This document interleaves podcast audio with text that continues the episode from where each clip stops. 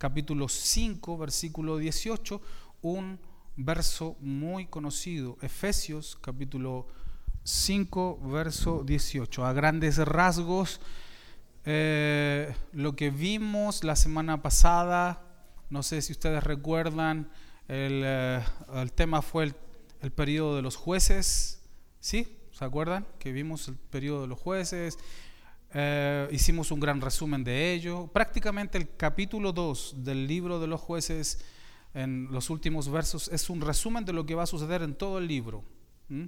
En total, en el libro van a aparecer 14 jueces, algunos dicen 13, 14 jueces incluyendo a Samuel y todos ellos tenían una característica particular y que el Espíritu del Señor venía sobre ellos. El Espíritu del Señor venía sobre ellos. Esto nos indica lo siguiente, que el Espíritu Santo en el Antiguo Testamento no estaba sobre todos, solamente sobre algunas personas, para un plan específico, para un tiempo específico, para un trabajo específico. Pero no estaba el Espíritu Santo en todos. Moisés llegó a decir en un tiempo cuando quiso morirse, dijo, ah Señor, ya no puedo más, estoy desanimado, quítame la vida, por favor, este pueblo es muy grande, es muy terco, Señor, quítame la vida. Y el Señor le dijo, no, no te voy a quitar la vida, pon 70 ancianos y voy a poner del espíritu que tú tienes, que yo puse en ti, lo voy a repartir en esos 70 ancianos. Entonces Moisés llega a decir, ah Señor, ojalá todos tuvieran el espíritu del Señor. Joel posteriormente va a decir que en los postreros días o en los últimos días derramaré mi espíritu sobre toda criatura y esto se concreta en Hechos 2. A partir de ahí, todos son llenos del Espíritu Santo. Pero vamos a ir desglosando lo que Pablo nos va a ir contando al respecto. Efesios capítulo 5, versículo 18 dice de la siguiente manera, y no se embriaguen con vino, pues en esto hay desenfreno, más bien sean llenos del Espíritu. Nuestras versiones omiten Espíritu Santo, pero es evidente que está hablando con mayúscula del Espíritu Santo. ¿Qué significa entonces ser llenos del Espíritu Santo? Es una pregunta que a la luz de las escrituras y gracias también al aporte, apoyo de los reformadores, em, nos da una serie de temas, no solo un tema, sino una serie de temas que vamos a comenzar a compartir a partir de hoy. Y yo quiero comenzar eh, haciendo esta siguiente ilustración y pregunta. ¿eh? Este texto, este texto que acabamos de leer está en un entorno, está rodeado de muchas ah, palabras, frases, está rodeado de mandatos que hace Pablo al respecto, tanto después como antes. prácticamente debemos observar lo siguiente, si uno va, alguien de aquí, o cuando nosotros somos invitados a una boda, ¿vamos acaso de short o detenida informal? La respuesta es evidentemente no vamos acorde a la ocasión. Si vamos a la playa, no vamos a ir de gala. Entonces, de la misma manera, nosotros debemos observar que el texto está vestido armónicamente dentro de otros pasajes que nos van a dar la respuesta a la pregunta, ¿qué significa ser llenos del Espíritu Santo?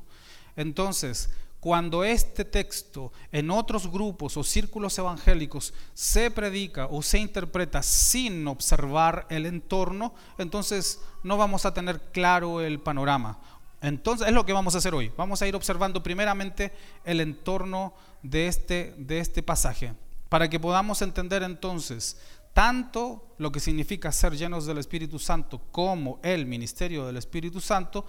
Pablo nos presenta el pasaje que hemos leído pero tenemos que observar cómo está vestido el entorno de este pasaje. En primer lugar, o el primer punto que quiero destacar hoy, es que ah, al estudiar este pasaje, el primer entorno, Pablo manda a los creyentes y dice lo siguiente, no se embriaguen con vino, pues en esto hay desenfreno, más bien sean llenos del Espíritu Santo. Y el entorno de esto es el verso 19 que dice, hablando entre ustedes con salmos, himnos, canciones espirituales, cantando y alabando al Señor en el corazón. Un buen escritor como Pablo haría la propuesta y luego explicaría cabalmente qué significa esa propuesta. Amén. O sea, Pablo presenta la propuesta y dice, sean llenos del Espíritu Santo. Evidentemente que el buen escritor, sabemos que el buen escritor usa unas técnicas literarias para que digamos nosotros qué significa ser llenos del Espíritu Santo. Al instante, el buen autor escribe y dice, hablando entre ustedes con salmos, himnos, canciones espirituales, cantando y alabando al Señor en su corazón. Entonces esto nos lleva a la primera reflexión. ¿Qué significa en primer lugar para Pablo ser, ser llenos del Espíritu Santo? Significa que hay que ofrecer una correcta adoración personal y colectiva o en comunidad pregunto, ¿dónde se expresan salmos, himnos, cantos? ¿Dónde? En la iglesia. Qué interesante lo que nos empieza a decir Pablo. ¿No? Porque ahí en la iglesia es donde se va a practicar la llenura del Espíritu Santo. Habla de armonía. En primera instancia habla de armonía que estén en comunión los unos con los otros. Pero Pablo no se queda solo ahí. Si observamos el verso 22, dice lo siguiente. Las casadas estén sujetas a sus propios esposos como al, al Señor.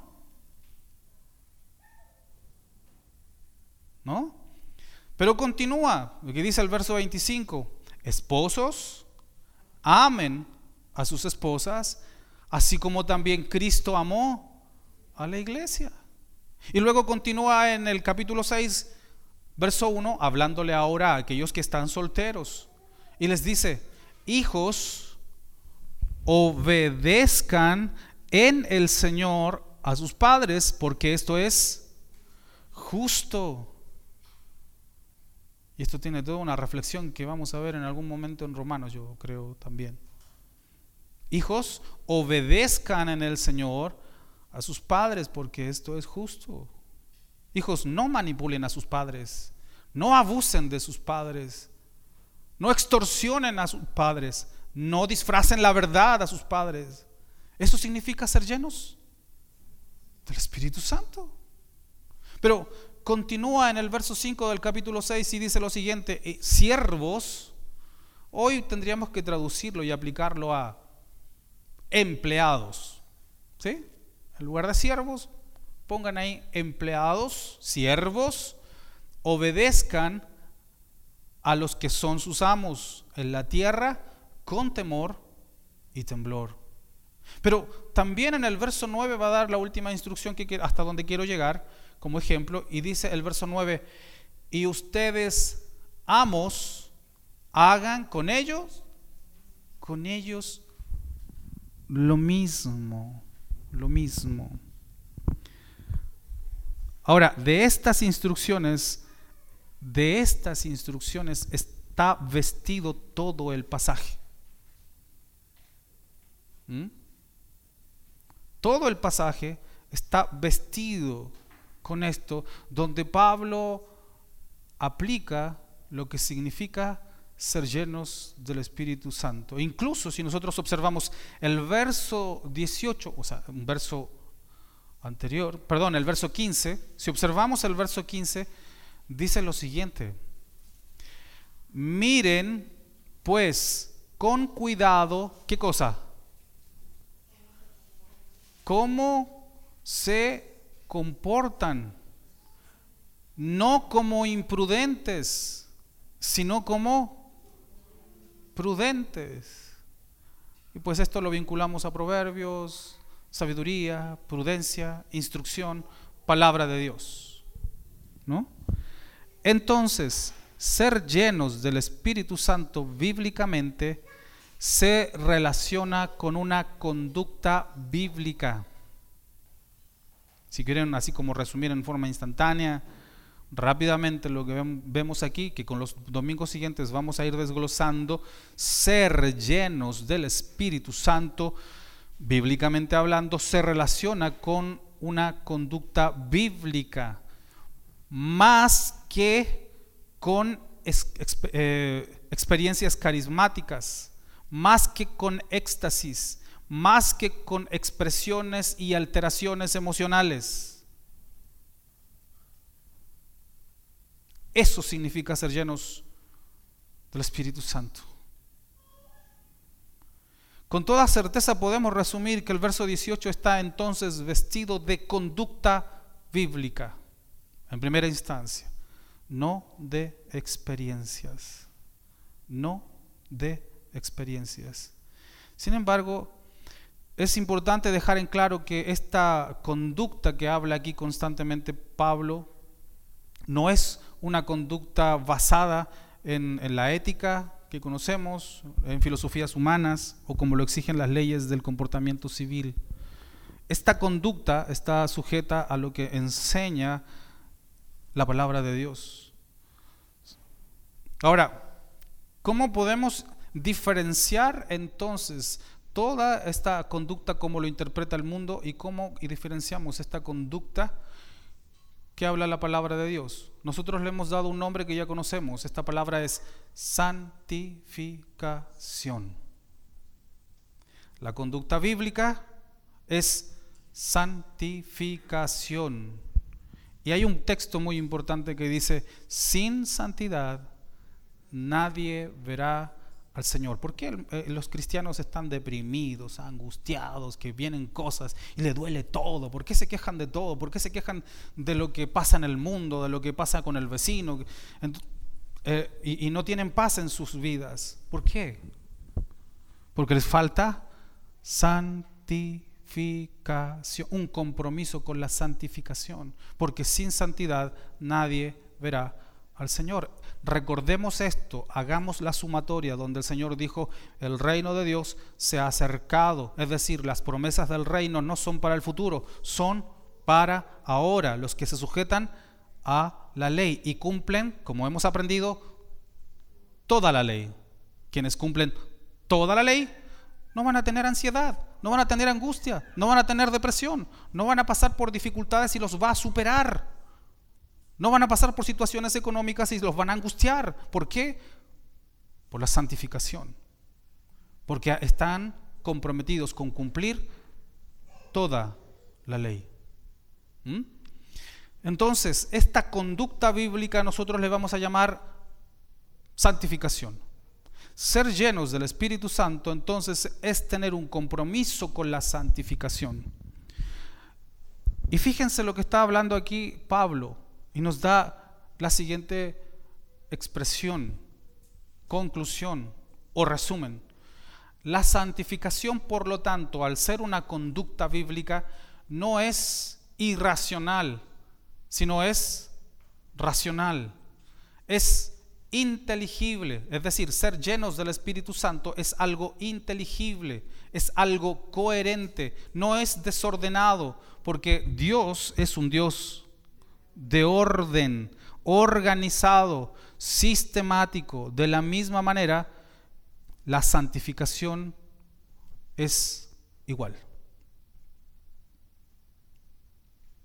Y fíjense que esto es lo que predicaban los grupos evangélicos de diferentes denominaciones desde el surgimiento de los reformadores.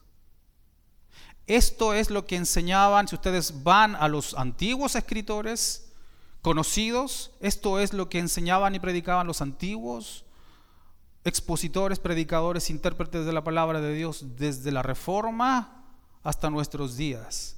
Solo que a partir de hace 110 años aproximadamente, salió otro grupo, nació otro grupo, surgió otro grupo y comenzó a interpretar bajo una segunda línea de interpretación lo que significa ser llenos del Espíritu Santo. Y este grupo ya lo conocemos, es el movimiento pentecostal.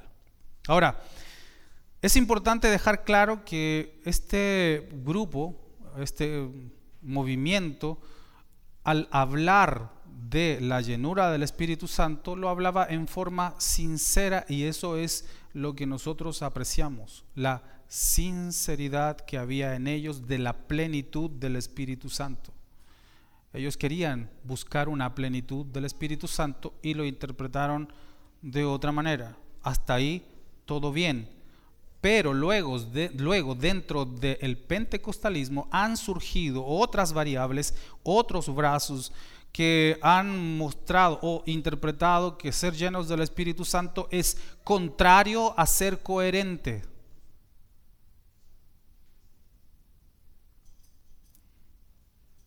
Estos brazos del pentecostalismo, como lo vamos a ver más adelante, incluso han llegado a decir que mientras más falta de cordura, por eso es que Pablo dice, no se embriaguen con vino, porque cuando uno está embriagado pierde la cordura. Y si Pablo está hablando de que se pierde la cordura, mejor no se embriaguen con vino, mejor embriáguense con el Espíritu Santo.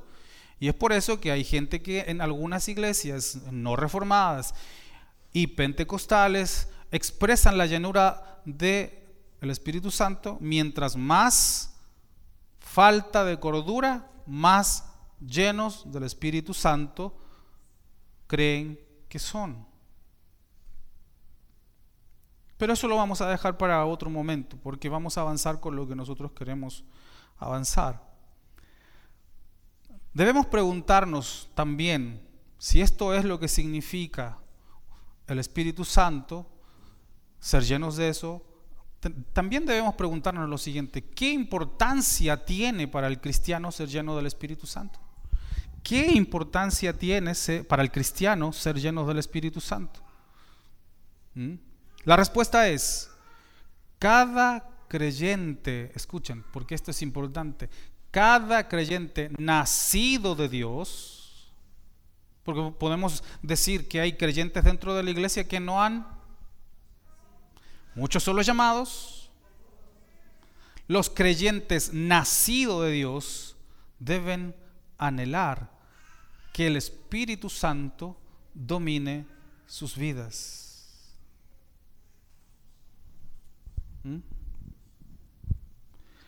No existe un cristiano que haya sido llamado por Dios y que haya recibido realmente la revelación que proviene de Dios, que no anhele la plenitud del Espíritu de Dios. Porque para el creyente genuino y verdadero, sin el Espíritu Santo, no puede vivir esta vida.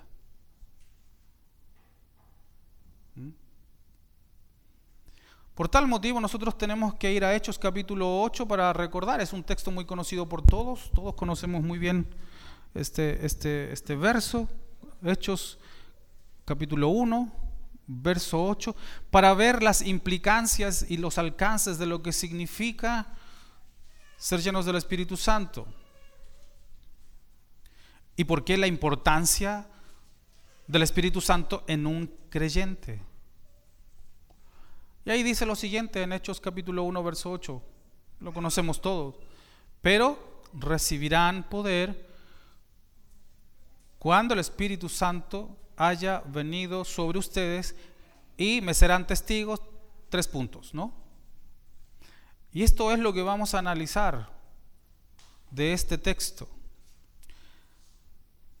Algunos grupos, como dije yo, algunas ramas del de, grupos evangélicos interpretan este poder como algo que solamente va a tener alguien que es lleno del Espíritu Santo en un instante determinado, en un culto determinado, para sanar, para hacer milagros, ¿no? Pero el texto está dándonos, una, está dándonos respuestas interesantes. Porque observemos el contexto de los discípulos. Antes, los discípulos de recibir al Espíritu Santo, antes de recibir al Espíritu Santo, ¿cómo estaban los discípulos? La condición era que estaban escondidos, temerosos, no tenían la habilidad, capacidad, fuerza, dunamis en griego, que es la palabra original, no tenían esa fuerza, ese ímpetu, ese espíritu para ser testigos. Es lo que dice el texto. Hoy hay cristianos igual. Les da vergüenza testificar su fe. Les da miedo testificar su fe. Les da miedo vivir en santificación. Mucha gente dice, no, soy cristiano, pero no les da miedo comprometerse con la santificación. Les da temor testificar lo que la palabra del Señor enseña. Y entonces aquí dice, pero recibirán poder cuando haya venido sobre ustedes el Espíritu Santo y serán testigos en, serán testigos en todo lugar. Porque ese en Judea, en Samaria, ¿no? Es en todo lugar ser testigo. Pablo dijo, no me avergüenzo, tenemos que mirarlo de esta manera, no me avergüenzo de ser testigo, testimonio, de decir que soy cristiano. Porque si yo honro a Dios en el lugar donde me pone, Dios me va a honrar. ¿Mm? Entonces los discípulos antes de recibir el Espíritu Santo estaban escondidos. En otras palabras, ellos escondían su fe o le daban poca importancia a su fe. ¿Mm? Pero la promesa es ser testigo. Para nosotros esta palabra debe significar lo siguiente. Recibirán la habilidad, recibirán la capacidad, recibirán la fuerza, el poder para ser y dar un buen testimonio. Y esto tiene este, este alcance. Si yo tengo una batalla con el pecado por mí mismo, no lo voy a poder vencer. Pero con el dunamis, con la dinamita, con el poder del Espíritu Santo, lo voy a poder vencer. ¿Mm? Y esto es lo que quiere decirnos este texto y este tema. ¿Mm? ¿Por qué se enfocaría entonces aquí en dar un buen testimonio o ser testigos? ¿Por qué se enfoca aquí en ser testigos? Porque ya hemos aprendido una doctrina muy importante dentro de nuestra fe, que es nuestra naturaleza pecaminosa y corrompida. La tendencia, la tendencia de nosotros, aún siendo cristianos, es hacia el mal.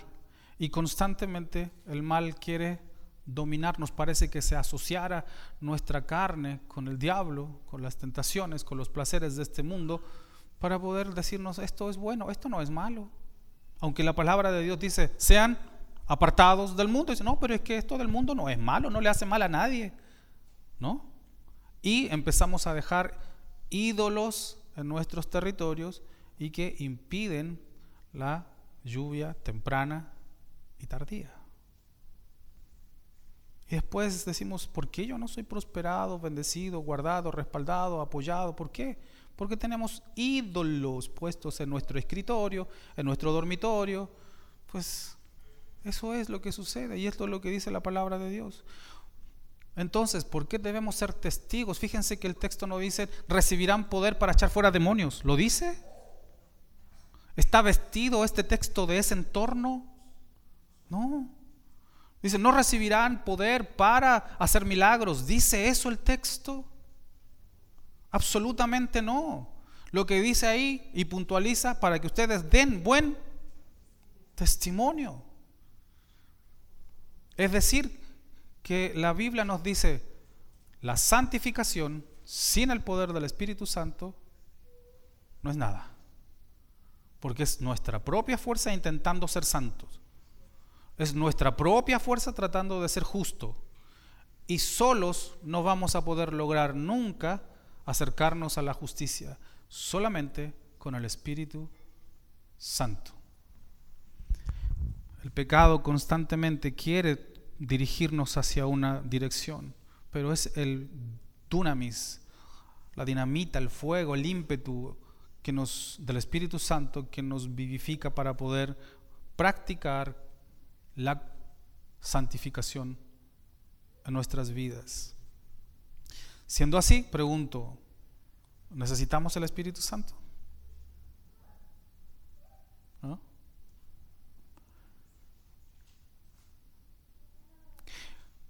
Y la persona que ha sido elegida por Dios va a sentir la plenitud de su fe solamente a través de su espíritu. Mientras más lleno del espíritu estemos, más vamos a odiar el pecado.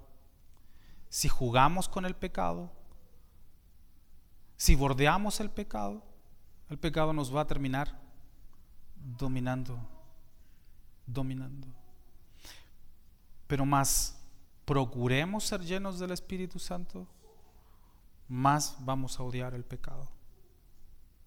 Entonces no hay cristiano realmente elegido por Dios que no desee ser lleno del Espíritu de Dios, porque eso es la evidencia de un hijo verdadero, su santificación. ¿Mm? Una vez más, o una vez más bien, que ya tenemos y ya hemos reflexionado sobre el contexto general de donde se ubica el verso 18, observemos lo que puntualiza Pablo para que podamos armonizarlo con lo que acabo de comentar. Pablo primero dice, no se embriaguen con vino. ¿Mm? Entonces nosotros nos tenemos que preguntar, ¿qué tiene que ver el vino, la embriaguez, con el Espíritu Santo? En primer lugar, en primer lugar, la embriaguez se refiere a la intención del espíritu humano. ¿no? ¿Por qué le llamamos Espíritu Santo? Porque hay, una, hay un gran contraste entre el espíritu humano, los espíritus inmundos, que son los demonios, y Dios, que es un espíritu santo. Pero dice aquí, no se embriaguen con vino. Entonces, si lo vemos desde la perspectiva de que está hablando al ímpetu, al espíritu, a la fuerza, al deseo, a la voluntad del humano, si lo vemos desde esa parte, entonces Pablo solamente está usando el tema de embriagarse como una ilustración, no como una prohibición explícita o un mandamiento explícito de embriagarse. Evidentemente, el alcance es no se embriaguen, porque no vayan a entender mal ustedes ahí, decir, no, pues si Pablo no está, no está prohibiendo embriagarse, vámonos, como dicen aquí ustedes, vámonos. El alcance es ese, pero el texto en sí está hablando de dominio. Una persona que está ebria no tiene la capacidad de sostenerse a sí mismo puede hacer una y mil ridiculeces y lo celebra y está feliz y sigue tomando para hacer más ridículo, perdiendo absolutamente el control. Y de eso se jacta el mundo, ¿no? Así que el principio explícito del texto es dominio. La embriaguez hace que se pierda el control. Y esta ilustración es precisamente para eso, para mostrarnos como ejemplo, como ilustración, que no solo el vino puede embriagar y hacernos perder el control, sino que también cualquier cosa que ocupe el primer lugar antes que Dios. Ante esto entonces, en lugar de la embriaguez, nosotros podríamos reemplazar y aplicar cualquier cosa que en este instante esté dominando la vida de una persona. Por ejemplo, en lugar de la embriaguez podemos poner aquí cosas tales como no te dejes dominar por el orgullo. Porque ahí hay desenfreno, o sea, se perdió el control. No te dejes dominar por el orgullo, porque quien es orgulloso jamás va a perdonar. Y quien no perdona va acumulando ira, enojo, resentimiento. ¿Tiene paz esa persona? ¿Por qué? Porque siempre que vaya a haber una actitud similar de una persona en otra,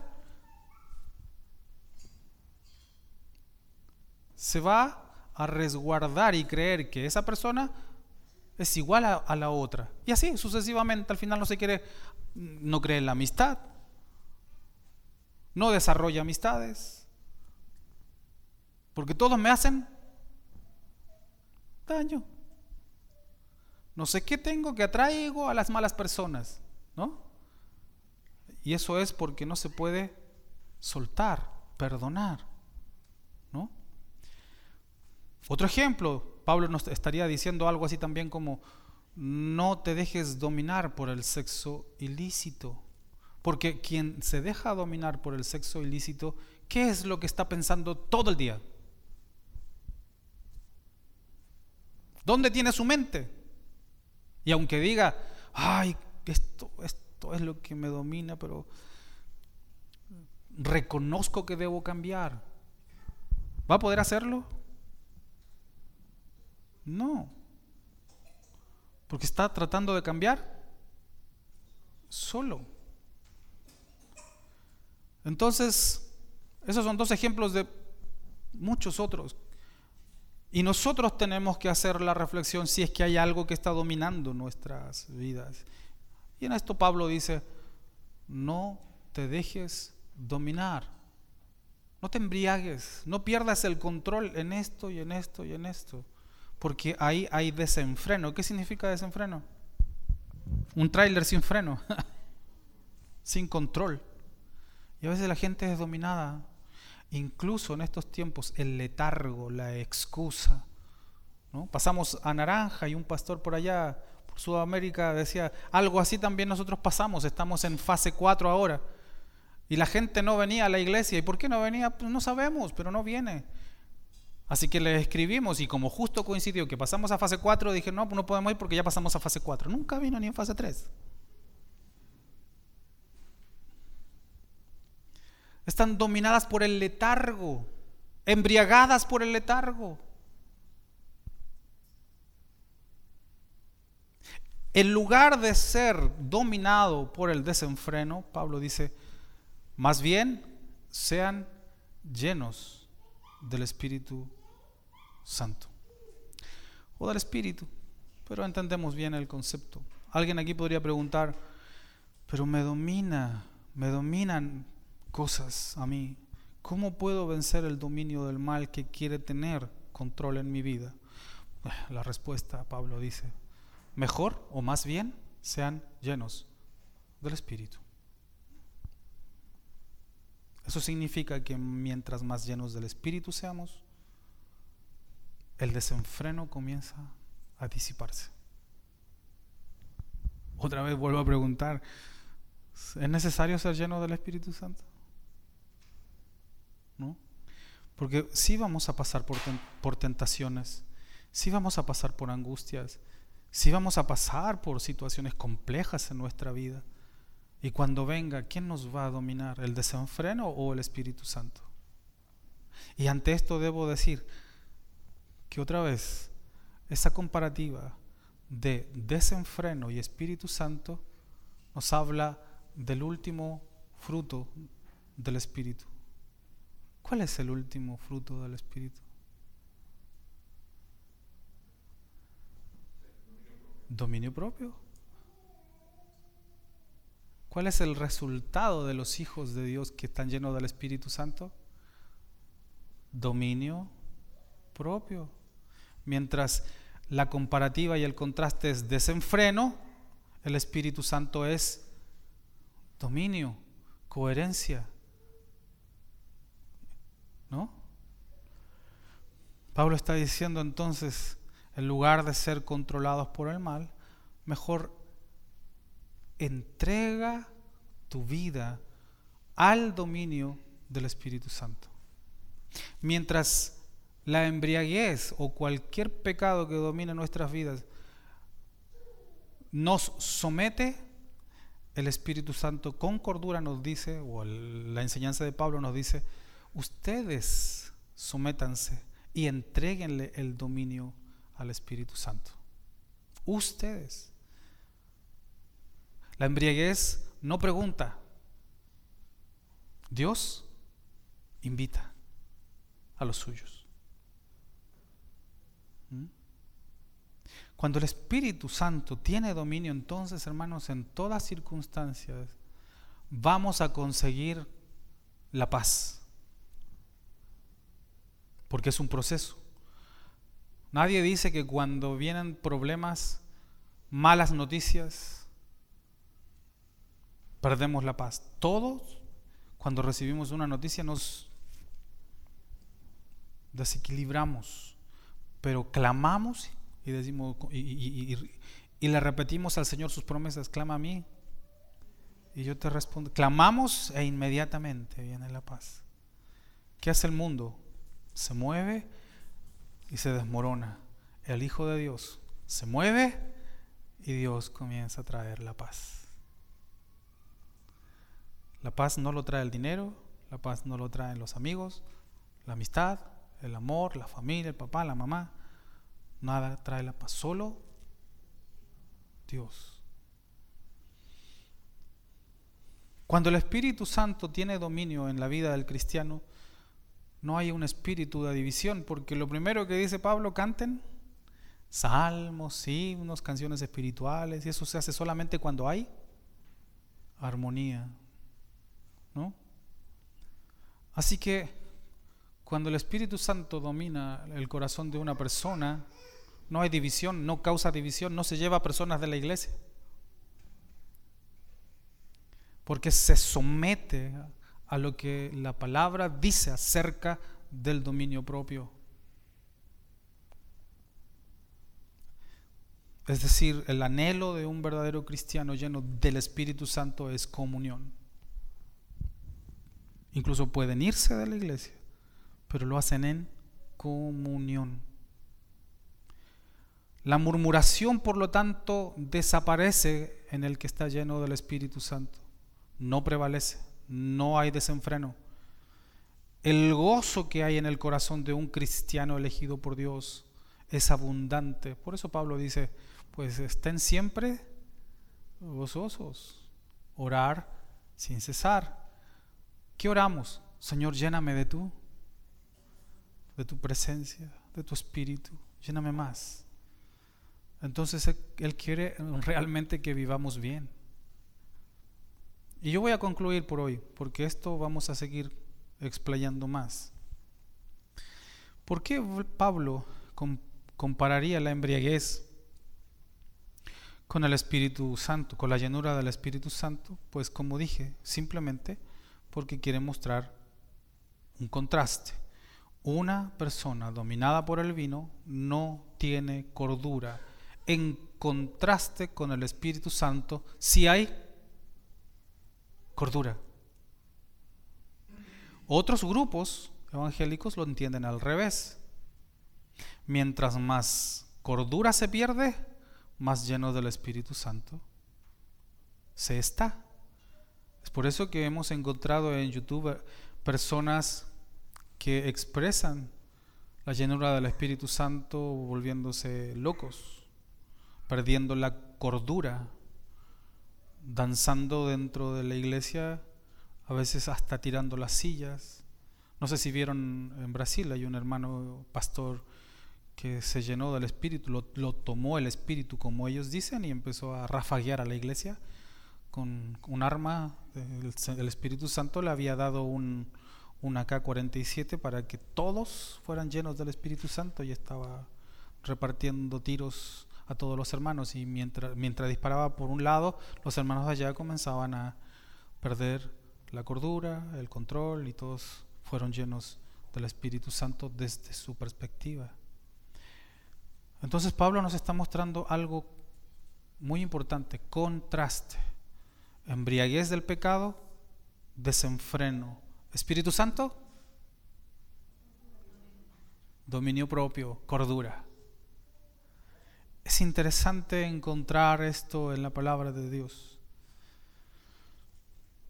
El que está lleno del Espíritu Santo entonces tendrá absoluta cabalidad. Es coherente, dominio propio. El cristiano está consciente de su vida de fe, por lo tanto procura los frutos o el fruto del Espíritu Santo. ¿Cuál es el fruto del Espíritu Santo? Algunos, gozo, paz, amor, confianza, certeza, paciencia, demonio propio, dijo, no, no es dominio propio. Por lo tanto, el Espíritu Santo traerá como resultado nato, nato, orden y coherencia en sus hogares, en sus casas. Y Pablo lo dice así.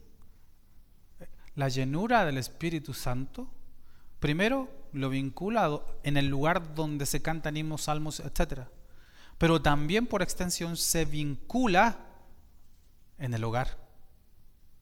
Esposas, estén sujetas a su marido. Pero voy a adelantar algo, voy a, poner aquí un, un paréntesis importante. Siempre y cuando los esposos amen a sus esposas. Dice algo importante también a los hijos. Estén sujetos en, en el Señor. Obedezcan a sus padres en el Señor. El mismo principio, el mismo principio es amar al esposo, sujetarse al esposo, amar a la esposa en el Señor. Porque amar o sujetarse al, sujetarse al esposo no significa que el esposo tenga la autoridad de golpear a la esposa, maltratar a la esposa. Porque una vez un, esposo no cristiano llegó a la iglesia y escuchó este tema y lo puntualizaron y él lo entendió de esa manera. Ah, bueno, pues si se tiene que sujetar. Maltrataba a su esposa, dice, acuérdate lo que el señor, el señor pastor allá, ¿eh? Te tienes que sujetar a tu esposo. Pero no se puede enseñar la sujeción al esposo y lo que significa. Es más, hay una palabra ahí que no está en el original. Está puesto por los comentaristas. Lo vamos a ver más adelante. Ahí yo creo que las semanas van a decir, gloria a Dios, aleluya. Lo vamos a ver más adelante. Pero fíjense que la llenura del Espíritu Santo se refleja con el fruto del Espíritu Santo en la iglesia y en el hogar. La importancia que le da Pablo. Fíjense que incluso hoy cristianos no tienen paz en su hogar. Y donde hay carencia de Espíritu Santo, ¿hay carencia de qué? De Dios. ¿Por qué? Porque como hemos a nosotros reflexionado, el Señor nos, nos quiere llevar a su presencia. Y cuando hablamos de su presencia, hablamos de que ahí no hay pecado, hay santidad. Por lo tanto, si, Dios es nuestro Padre y nuestro Padre es santo, ¿cómo deben ser sus hijos? Santos. Debemos practicar la santificación, saber más de ella. ¿Por qué hay groserías en las familias cristianas? ¿Por qué hay carencias en las familias cristianas? Porque falta Espíritu Santo. Y esto implica que aquellos cristianos simplemente están viviendo un cristiano nominativo como lo hacen los católicos. Nada más. Porque falta el Espíritu Santo. ¿Dónde podemos ir aprendiendo cada día más a vivir la cordura del Espíritu Santo? En la iglesia. ¿Alguien puede decir que ama a Dios si no está en la iglesia? ¿Mm? ¿Qué anhela? El, cristiano que dice amar a Dios, ¿qué es lo que más anhela? estar en comunidad. Porque ¿saben qué, hermanos? Y esto es eclesiología, pero denme dos minutos. ¿Saben qué, hermanos? ¿Por qué aquí debe haber armonía? ¿Por, ¿Por qué los convivios son agradables? ¿Por qué es diferente? Porque cuando uno va a hacer convivios en el mundo, ¿qué es lo que llevan? Para entretención, para gozo, para paz. ¿Qué llevan? Alcohol, música, etcétera. ¿Y cuándo se pone buena la fiesta? Cuando ya están todos Y están sentados aislados ahí, porque así es la costumbre aquí, aislados, cada uno en su mesa y hablando. Mira ese de allá. Y vino, y vino con la otra. ¿eh?